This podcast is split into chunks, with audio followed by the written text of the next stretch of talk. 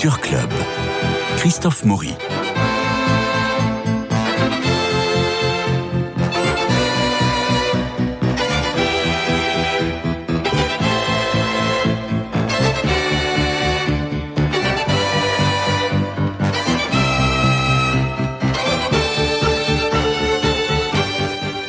Eh bien oui, en ce 1er mai, il y en a qui travaillent. Mélina de Concy, bonjour. Toujours les mêmes. Toujours les bonjour mêmes. à tous. Et nous allons euh, partir pour le musée si joli que vous aviez déjà présenté, le musée de Montmartre, pour une exposition surréalisme au féminin. C'est jusqu'au 10 septembre. Il faut s'y précipiter naturellement. Et nous avons avec nous l'un des deux commissaires, Dominique Paini. Bonjour. Bon, Mais alors, Dominique Paini, moi je ne comprends pas parce que vous êtes l'homme du cinéma. Vous avez, vous avez développé la cinémathèque, vous avez euh, développé le cinéma au Louvre, vous êtes le monsieur cinéma, vous avez euh, animé, vous êtes l'âme des cahiers du cinéma, vous avez fait un petit passage chez Mag, et puis au bout de six mois, vous en êtes revenu parce que vos amours, c'est le cinéma, véritablement. Et puis là, vous êtes commissaire de cette exposition à l'affiche improbable et magnifique, surréalisme au féminin. On voit le buste d'une femme dont le sein se découvre et un corbeau qui vient, le, euh, qui vient lui manger Alfred le sein. Hitchcock, digne d'une affiche pour les oiseaux. Et ben voilà, on va faire donc une émission sur le cinéma avec Dominique. Mais c'est pour ça. En fait, c'est une- exposition sur le cinéma.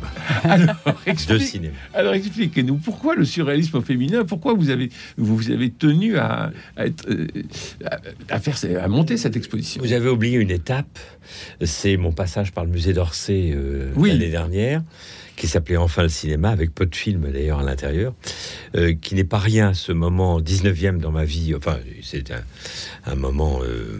euh, comment dire chronique si je puis dire dans ma vie puisqu'on peut pas imaginer le cinéma le penser l'analyser le, le défendre le je sais pas comment dire euh, sans penser 19e hein. c'est un- une production du 19e siècle le cinéma et ce cette, euh, ce, bon, oui, ce, Ce passage, parcours, ce ouais. passage dans le 19e siècle, hum, par le romantisme, par le, le symbolisme, m'a donné très très envie de revenir à, au fond, ce qui fut au 20e siècle. Le, revival, le la continuité, la- la- la- le prolongement du 19e siècle et de tout ce qui fut euh, invention moderne, paradoxalement, j'emploie ce mot avec des guillemets, au 19e siècle, c'est-à-dire romantisme et symbolisme, entre autres, euh, eh bien, c'est le surréalisme, qui fut une, euh, une réaction et, et non pas une prolongation du, de Dada, du dadaïsme, Mm. euh, euh, comme on le pense souvent, puisque ce furent les mêmes acteurs entre les deux mouvements, mais ce fut au contraire une réaction presque symboliste à Dada, qui était plus un mouvement constructiviste, si vous voulez, provocateur, euh, euh, ce que ne fut pas le surréalisme, qui fut une tentative de, de changer la vie, si vous voulez, mais hum, avec une bien moins, de bien moindre provocation. Donc le, su- le- le surréalisme, le, le premier manifeste du surréalisme, c'est par André Breton en 1924. Mhm. Et un très bon article dans le, le Monde la semaine dernière de Philippe Dagen euh, rappelle que le propos de votre exposition est de montrer que la poétique surréaliste a été aussi créatrice du côté des femmes que de celui des hommes. Et là, Mélina de Courcy, nous vous écoutons. Eh bien, merci beaucoup d'être sur ce plateau présent aujourd'hui avec nous. J'aurais voulu vraiment commencer par le commencement, c'est-à-dire le titre Surréalisme au féminin, point d'interrogation. Oh, ce devait être un autre titre initialement, mais pour des raisons, je dirais, d'utilisation euh, euh, pléthorique de cette expression échappée belle, c'était hein, euh, le surréalisme au féminin sous-titre, parce que je- on avait le sentiment que les, les artistes féminines furent surréalistes à la mesure même du fait qu'elles n'y sont pas restées dans le mouvement surréaliste. Parce qu'elles ont été peu. virées? Non, pas du tout. euh, Ou ça les euh, intéressait euh, plus euh, Elles ont pris ce qu'il y avait à apprendre, à part certaines qui ont fait vraiment de longues, de longs séjours, si vous voulez, même une des vies entières. Mais Enfin, Breton était un tyran, on est d'accord. immensément attirant et en plus il les a défendus beaucoup. Ça c'est une autre histoire qu'on peut, dont on peut parler après. Pourquoi furent-elles beaucoup d'entre elles oubliées ou méconnues, euh, bien que pas totalement méconnues, parce que précisément elles sont passées par le mouvement surréaliste. Si elles Mhm. n'étaient pas passées, ces artistes-là, elles seraient totalement euh, pas susceptibles d'être retrouvées, parce que méconnues, oubliées, soit, mais l'essentiel c'est qu'elles soient retrouvées. Mais euh, elles ont été retrouvées parce que, voilà. Et, et le point d'interrogation, c'est parce que l'exposition est une hypothèse. D'abord parce que la quasi-totalité d'entre elles n'aurait probablement pas voulu faire partie de cette exposition. Euh, euh, Toyen disait qu'elle n'était pas peintre, elle était poète. Dorothée Tanning rugissait quand il s'agissait de, la définir comme artiste surréaliste. Elle voulait pas participer. Mais vous savez, comme dans le domaine du cinéma, justement, une Chantal Ackerman, une Agnès Varda ne voulaient pas montrer leurs films dans les festivals de films de femmes. Mhm. c'est, je, crois que c'est une d'entre elles. c'est pas Leonora Carrington, c'est peut-être Joyce Mansour ou Dorothea, peut-être qui disait Je suis pas plus femme surréaliste qu'éléphant surréaliste. Bon, bref. Mm. Donc, euh, euh, cela dit, cela dit euh, c'est pas une nouveauté, à part l'actualité là de, la salvatrice, si vous voulez, d'un de, d'un grand mouvement qui n'est pas un mouvement de suffragette actuellement, qui est un grand mouvement anthropologique profond. en 1943, Marcel Duchamp, mhm. sans doute le plus féminin de tous les, les, comment dire, les artistes hommes euh, surréalistes. Suis tenté qu'il était surréaliste. Hein. Euh, il a probablement continué d'être Dada, lui, ou, ou, ou, ou Duchampien. Euh, eh bien, propose avec succès Peggy Guggenheim dans sa galerie L'accueil une exposition de 31 femmes surréalistes en 1943. Donc c'est une, une, histoire ancienne. voilà. Donc ça, veut dire, euh, pour nos auditeurs, ça veut dire que pour être reconnu artiste en tant que femme à cette époque, il valait mieux être surréaliste? Bah, euh, bonne question. Euh, d'une certaine manière, et c'est ce qu'elles ont pensé, beaucoup d'entre elles, oui, c'est vraiment la, question qu'il faut poser. le surréalisme a été un tel engouement, une telle puissance euh, à la mode, si je puis dire, une telle actualité dans l'entre-deux-guerres, pour dire vite de, 24 à, la déclaration de la Seconde Guerre mondiale, que euh, pour beaucoup d'entre elles, prenons simplement le cas de Jacqueline Lamba, la seconde épouse de Breton, elle ne devient pas peintre surréaliste ou peintre, mm. tout parce qu'elle rencontre le mouvement surréaliste, comme on l'a laissé entendre, parce que Breton l'a rencontré en 34. C'est parce qu'elle était déjà peintre nous montrons d'ailleurs une œuvre de 1930. C'est parce qu'elle était déjà peinte, très bien formée dans l'atelier d'André Lotte, très cultivée, qu'elle a été sensible, qu'elle avait la culture susceptible de reconnaître dans le mouvement surréaliste, ce mouvement euh, en, vogue à cette époque. Elle s'est dit, bon, mais je vais pouvoir continuer, développer mon travail. Ce qu'elle a fait, puis après elle est partie, comme bien d'autres. Comme euh, Claude Cahin euh, Claude, comme Claude Cahin, qui est resté longtemps, elle, qui a eu une, une profonde adhésion. Mais euh, toutes, c'est ça qui est très frappant, toutes l'ont été surréalistes, chacun à leur manière, ce qui n'est pas forcément le cas des, je dirais, des, du, du, mode d'appartenance, d'adhésion, euh, si je puis dire, j'emploie ce mot-là avec des guillemets, euh, des, des, hommes au mouvement surréaliste. Elles ont, je, je, je, dirais que la quasi-totalité des, des, des manières d'être surréaliste pour les femmes ont été à la mesure de chacune d'entre elles. mais vraiment, c'est très très difficile de dire, euh, euh, de, de, faire vraiment une, une, sorte de courant. Alors, les, choses très stupéfiantes, mais qui, nous, qui, ont été euh, une des, des atouts, des envies d'une exposition qui n'est pas venue facilement à l'oreille des institutions et bien d'autres, c'est le, groupe anglais, parce qu'il n'y a, a, pas de peintre masculin surréaliste, mmh. il n'y en a pas il y, avait le, le mouvement surréaliste anglais, féminin. essentiellement féminin, qui d'ailleurs se sont comportés entre elles exactement que le, mouvement surréaliste masculin. Euh, Ethel Colquhoun, par exemple, s'est fait virer, s'est fait excommunier, repoussé mm. par d'autres à l'intérieur. Donc, et pour quel motif? Bah, Tout simplement parce que les femmes, c'est aussi de l'humanité, vous, mm. savez, vous vous souvenez hein, C'est de l'humanité, c'est tout, mm. tout simplement. Euh, voilà, il n'y a pas de différence. Mais alors, de ce fait, il y a donc une, je comprends qu'il y a une multiplicité de manières pour ces femmes d'appartenir à ce mouvement tout en étant peintre, poète, sculpteur, surtout poète, euh, hein, photographe. La, possibilité, pardonnez-moi de vous couper la parole, la possibilité pour elle d'être artiste euh, fut plus difficile pour des raisons de les galeries pas simples. On en reparlera si vous voulez. Euh, qu'est-ce qui s'est passé pour qu'on les oublie hein C'était ma question suivante. ça aussi, on en découvre aussi sur les, les clichés là-dessus. bon, y compris les clichés féministes. donc la poésie, l'écriture fut parfois pour certaines d'entre elles plus aisée pour s'accomplir. Euh, et d'où Toyen qui dit je suis poète, je ne suis pas peintre. Mm. Toutes écrivaient, quand je dis écrivaient, étaient des écrivaines, des poètes, ce qui ne fut pas le cas, tous les hommes à l'époque euh, avaient des humanités euh, peut-être plus grandes que les artistes d'aujourd'hui, peut-être, je sais pas.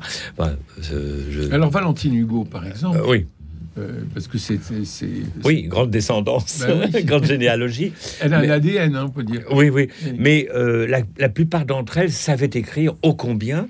Euh, Joyce Mansour, qui s'est Oui. livrée, par exemple, elle aussi, à quelques facéties plastiques, quelques objets méchants, comme elle dit, des objets pleins de clous, etc., pas faciles à ramasser, comme disait Cocteau, était avant tout une écrivaine. Mhm. Et alors, elle est- est restée fidèle, entre les fidèles, de, de André Breton.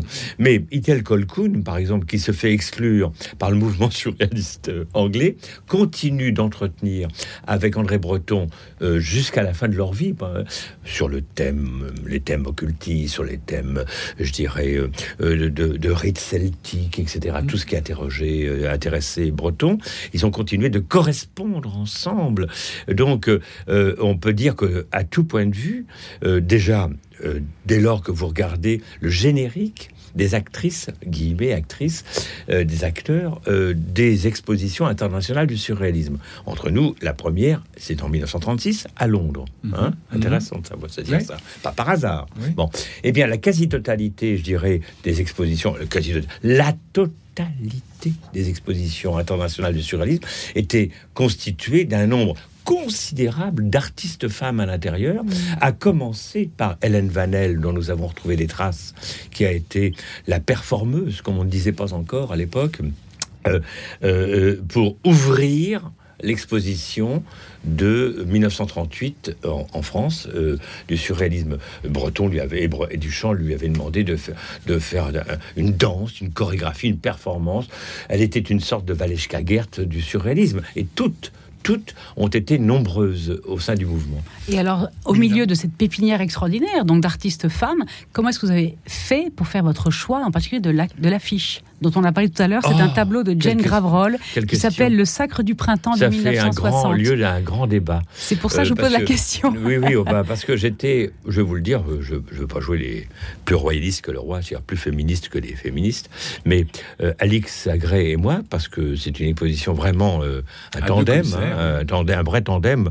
J'étais, Alix a fait un travail de recherche en profondeur, elle travaille au, au musée, au musée Matisse à Nice, par ailleurs. Euh, moi, j'étais plus sensible aux questions de parcours et d'accrochage. Bon, le, le côté cinéma, donc, le montage, si vous voulez. Euh, euh, ça a donné lieu pour nous deux, Alix Agré et moi, à une vraie question parce que nous, êtes- nous craignions que l'exposition soit perçue ainsi comme une exposition consacrée à la représentation de la femme par le surréalisme. D'accord. Euh, Ah oui. Donc, euh, c'est- Mm. donc euh, d'une part, deuxième, euh, et donc, et par ailleurs, euh, en plus, euh, on passe très vite dans le métro, etc. On court. Encore une femme dénudée qui vend quelque chose, même si c'est noble, c'est la culture, etc. Mais qui vend, ou en tout cas, une image, une image vend quelque chose qui est le corps de femme. Grande question. Enfin, il y a déjà assez de la publicité euh, sur, dans le métro. Bon, donc on s'est beaucoup, on a beaucoup discuté. Et moi, je, moi, et moi, j'ai été battu par les femmes. Euh, euh, Alix aussi, euh, on était battu par le- tous les. D'abord, le, le- le commando magnifique qui dirige le musée Montmartre, qui est un commando de, de, de femmes, les graphistes, les, les, les- comment Ah. dire, bon, tout le monde, toutes les femmes qui nous ont entourés, et, et pas des commodes, hein, je veux dire, des- bon, qui, qui existent en tant que femmes, on dit mais non, c'est au contraire une, un geste euh, d'offre, de, de, de, de défi, de, Oui, et puis on pense, euh, et puis on pense à toute la mobilisation autour du cancer du sein, enfin euh, toutes ces choses qui sont oui, qui sont oui, internes, enfin qui sont inconscientes, l'oiseau qui, sont est là, qui vient inconscientes. picorer, il y a de l'humour. Mais oui, C'était le cas de Jeanne Graverol qui avait beaucoup d'humour. Je sais, Elle a été très influencée par Magritte, comme vous le savez, comme vous le voyez, Mm. mais avec euh, cet oiseau qui vient picorer, euh, donc euh, là où il faut. Euh, donc euh, euh, bon, eh bien, on, s'est dit parce que nous étions plus favorables à une autre image qui était plus inquiétante. Euh, Bon, mais voilà, euh, euh, mais non mais là c'est somptueux. Alors le, le oui, je crois aussi. Le musée Montmartre, c'est pas un grand musée. Vous qui avez beaucoup euh, travaillé euh, Orsay, Beaubourg, Ouais, ouais, le Louvre, ouais, etc. ouais. C'est pas un grand grand Mais musée. justement. Et alors justement, comment vous qui vous êtes particulièrement euh, intéressé à l'accrochage, c'est- il a fallu faire des choix. Ça a dû être très C'est compliqué. ça qui m'a intéressé. Cette exiguïté, cette obligation, ces contraintes Ouais. terribles m'ont passionné. Euh, je vous imaginez des artistes sans contraintes hein bah, euh, Non, ils sont pas, c'est pas les meilleurs. Mm. Euh, euh, Enfin, on va et- pas faire et- de loulipo, on va non, pas non, faire de loulipo non, dans l'accrochage. Non, hein. non, non. Mais pour, pour beaucoup d'entre eux, je- ils vont même jusqu'à ce, ce. Pour les meilleurs, parfois, quand ils n'ont pas assez de contraintes, ils s'en imposent Mm. hein, pour justement les dépasser. Euh, J'étais très intéressé, Alix Agré et moi, nous étions très intéressés à la- au principe de, du, de l'appartement de collectionneur, du cabinet de curiosité, du, du, du petit labyrinthe, Du mur. du mur, et puis d'être chez soi et d'être collectionneur, puisque l'essentiel, la part, euh, c'est pas majoritaire, c'est écrasante de, des œuvres que nous montrons, n'appartiennent pas à des, à des euh, collections publiques. Elles sont quasiment pas, pour certaines d'entre elles, jamais, quand elles sont dans une collection publique, montrées euh, au CIMES. Euh, là, on était très gâtés, en revanche, par les collections publiques. hein. Euh, le Musée national d'art moderne, le Musée d'art moderne de Paris, le Musée de Nantes, euh, vraiment beaucoup, le Musée de Copenhague aussi, etc. Mais c'était des collectionneurs privés qui nous ont prêté. Donc j'avais un peu, avec Alix, nous avions la connaissance du réseau, euh, des collectionneurs qui avaient, qui avaient, oui, euh, acheté en secret depuis pas mal d'années. Euh, et donc, euh, c'est un juste retour des choses d'une certaine manière, puisque toutes ces femmes étaient très connues à l'époque de leur activité, très connues. Elles exposaient dans plein de galeries, l'étoile scellée, les- la galerie Furstenberg. Elles ont été connues, vendues, euh, mais peu vendues justement, mais par des collectionneurs qui les ont bah, gardées, puis c'est tout. Mais surtout, ils ont été oubliés parce que le- l'entreprise de Breton, d'Éluard et bien d'autres, pour les défendre, et Dieu sait s'ils les ont défendus, commentés, euh, euh, préfacé leur catalogue, on les retrouve, on a tout hein, là-dessus, euh, euh, on a tout en, main. Euh, eh bien, les historiens universitaires, le marché de l'art, et pour l'essentiel, les galeries, euh, le marché de l'art. Euh, Bon, certaines galeries, mais vraiment très spécialistes, à Marcel Fless, la galerie 1900-2000, mais un homme éclairé par le surréalisme. Bon, bref, évidemment. Mais cela dit, euh, euh, et bon, ça, pour moi, ça n'a pas marché. C'est ça, alors euh, la raison ça- pour laquelle voilà, elles sont ça pas marché. finalement Voilà. n'ont pas continué à émerger. pas- mais non, c'est l'absence absolument, de soutien. absence de soutien absolu, y compris, je dirais, euh, il y a un tableau de Rita Kern Larsen qui vient de rentrer en 2016 dans les collections publiques du Musée national d'art moderne. On est très content. C'est une immense artiste du Danemark qui est venue en France parce que toutes sont passées par Paris. Toutes sont venues à Paris pour, prendre ce qu'il y avait à prendre, pour s'enrichir, parce que Paris était la capitale du monde. Puis Breton était fascinant. Alors après, il fut, euh, c'est pas mal, il fut euh, autocrate, tout ce qu'on voulait, etc., dictateur, euh, tout ce qu'on voulait. Ça va, c'est déjà pas mal. Mais en revanche, ne lui ajoutons pas la misogynie, il fut vraiment un défenseur. Quand vous savez que Yann Le Toumelin, aujourd'hui, qui a 100 ans aujourd'hui, hein, qu'il a défendu becs et ongles avec des textes, un texte magnifique dans le surréalisme et la peinture. Euh, c'est une femme qui était abstraite en quelque sorte, qui avait une quête abstraite en matière plastique. Euh, bon, eh bien, euh, bah, elle n'a pas, elle a pas, bah, elle n'est pas sortie. J'ai- On la j'ai connaît l'impression- un peu. je- Mélina, vous Non, simplement une dernière question par rapport à Oui. leur, euh, leur thématique artistique. Est-ce Mhm. que ces femmes, qui étaient donc très nombreuses, très bien représentées, exposées, appréciées, soutenues, est-ce qu'elles avaient un imaginaire proche de celui des hommes? Est-ce que leur, vous voyez, parce que euh, il y avait la doxa quand même surréaliste. hein, si on en sortait, euh, comme vous avez parlé d'expulsion, etc. On était virés. On était virés en gros. Donc, est-ce que est-ce qu'il y avait une liberté Encore une bonne question. non, non, mais c'est une vraie question. Euh, parce que euh, oui et non. Alors ça, je dis pas ça pour, euh, pour, pour noyer le poisson, si je peux dire. Mais le poisson soluble, bien sûr, pour parler comme breton. Mais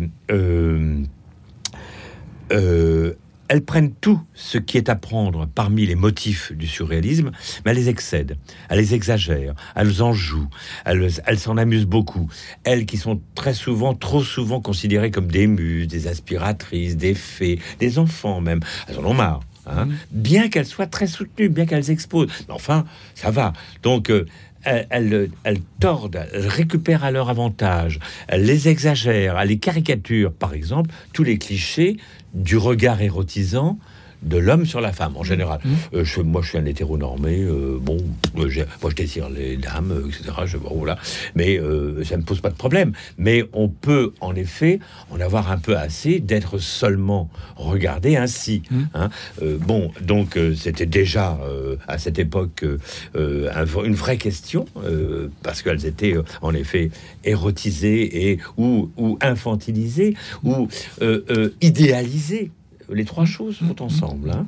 Euh, eh bien, euh, par exemple, une Mimi Parent, une, une Suzanne Van Damme, une, une Jeanne Graverol, s'en amuse, caricature, euh, une Josette Excendier très sauvage, jamais sortie, jamais montrée. Ben, elle était farouche, elle ne voulait pas montrer, et finalement elle montrait chez elle. Josette Excendier fait des tableaux, des boîtes, des boîtes, oui, des boîtes comme Joseph Cornell, comme très inconvenantes, dont une œuvre par exemple qui s'appelle Caresse. Euh, je n'ose pas la décrire comme ça à l'antenne, mais enfin, Tout est là. tout est là. C'est une Euh, caresse génitale, pour parler oui, clair. hein. oui. Voilà. J'ai l'impression euh, euh, que énormément, enfin, la plupart des œuvres que vous exposez dans le cadre de cette exposition, Dominique Paigny, dont vous êtes le euh, commissaire de cette exposition Le surréaliste- co-commissaire. le co-commissaire, oui, avec Alix Agret, euh, surréalisme au féminin au musée de Montmartre. J'ai l'impression que la plupart des œuvres sont d'après la deuxième guerre, la seconde guerre mondiale. Oui, comme pas si, toutes. comme si on avait euh, le surréalisme, le démarrage du surréalisme. Oui. C'est un truc de mec. Elles, elles sont là, elles digèrent le truc. Il y a la guerre.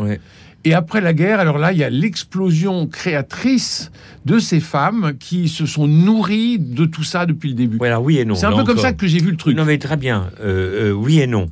Euh, non, parce que vous le remarquerez, il y a des œuvres de, de 38. Oui, de euh, 29. il y en a quand même pas mal. Mais par rapport à l'exiguïté du, du lieu, nous avons fait le choix aussi d'un récit. Et ce récit, qui n'est pas seulement euh, celui de, de la permanence, euh, de l'oubli, du, du retour et de la redécouverte, il est aussi, et puis aussi d'un comportement à l'égard du mouvement surréaliste. Elles y sont, elles y passent, elles s'en partent, elles en partent. Mm. hein. C'est aussi de montrer que stylistiquement aussi, elles affichèrent un processus, une, une compréhension de, de, de, de l'acte de peindre, de l'acte de créer, de l'acte de construire, d'assembler, de coller, de monter, d'assembler, voilà, euh, de manière très spécifique et en particulier à l'égard de la figuration, pour dire vite. Et cela, ça s'est accompli depuis euh, euh, quelque chose qui participe de leur goût du voyage. Breton parlait pas anglais, hein. c'est tout bête, hein. mais ça n'a pas. Ah, ça change tout Ça change tout. Parce hein. que, parce Voilà. que sinon, C'est Duchamp parfois qui traduisait quand il était à New York. voilà. Il touche tout, connaissais un peu mieux, mais toutes ces femmes donc euh, ont eu, par rapport au surréalisme, aussi un parti pris très délibéré d'en découdre, pas seulement avec les hommes parfois et en rire. Et je reviens à, votre question précédente sur la spécificité euh, de leur euh, style. Est-ce qu'il y aurait eu un surréalisme féminin Et de leur Oui. sujet. et de leur sujet, oui, d'une certaine manière, comme je vous l'ai dit, euh, elles, voilà, elles le tournent en dérision, elles s'en jouent, mais du point de vue stylistique, elles ont une passion pour certaines d'entre elles, et ça pour des raisons très précises qui sont de nature philosophique, pour l'abstraction. Elles vont vers l'abstraction qui est absolument euh, honnie, repoussée, refusée par tous les grands du surréalisme, hommes. Breton, Dali, Tanguy, Max Ernst, euh, sont pas des abstraits. Ils en, ils en décousent d'ailleurs après la guerre euh, avec l'abstraction euh, des, des, de, de, de, de- de- de- de- dire, des messagers, des, des, des- Et ça va, voilà. et, et ça va leur nuire un peu. Voilà. Et, d'une et elles, les femmes, trouvent là-dessus, en voyageant beaucoup, une Jacqueline Lambave aux États-Unis rencontre euh, des, des américains, voit ce qui s'y passe là-bas, euh, mais euh, vont au Mexique et regardent aussi, va au Mexique et regarde aussi des, des travaux populaires, de production populaire et pas des productions d'artistes, qui sont des répétitions de signes décoratifs. On est très frappé que une sorte de quelque chose se trouve dans le- les, artistes féminines surréalistes, et ce, et ce qui se trouve, c'est l'abstraction. Et pourquoi l'abstraction? Pourquoi cherchent-elles ça? C'est parce que leur goût de la métamorphose, leur goût du changement, leur volonté de changer s'incarne plus aisément depuis euh, la, peinture abstraite, tout simplement, n'étant pas liée à l'anecdote figurative. Merci Dominique Paigny, c'est sur euh, cette conclusion que nous rappelons euh, votre exposition que vous dont vous êtes commissaire avec Alex, euh, Alex Agray, Surréalisme au féminin. C'est au musée de Montmartre, qui se trouve 12 rue Cortot, dans le 18e à Paris. Je vous remercie. Merci euh, Mélina de Courcy. Merci infiniment euh, Cédric Coba pour la réalisation, Philippe Malpeuch pour les génériques, et puis François Dieudonné pour l'organisation des studios, et puis toute l'équipe qui euh, renoue ça avec Internet. Maintenant, vous savez, il n'y a plus personne dans les bureaux parce qu'on est le 1er mai. Donc nous, on va partir doucement, on va fermer la lumière et on va vous souhaiter un très bon week-end, sachant que demain, on retrouve Culture Club, cette fois-ci en littérature. Bon week-end à vous.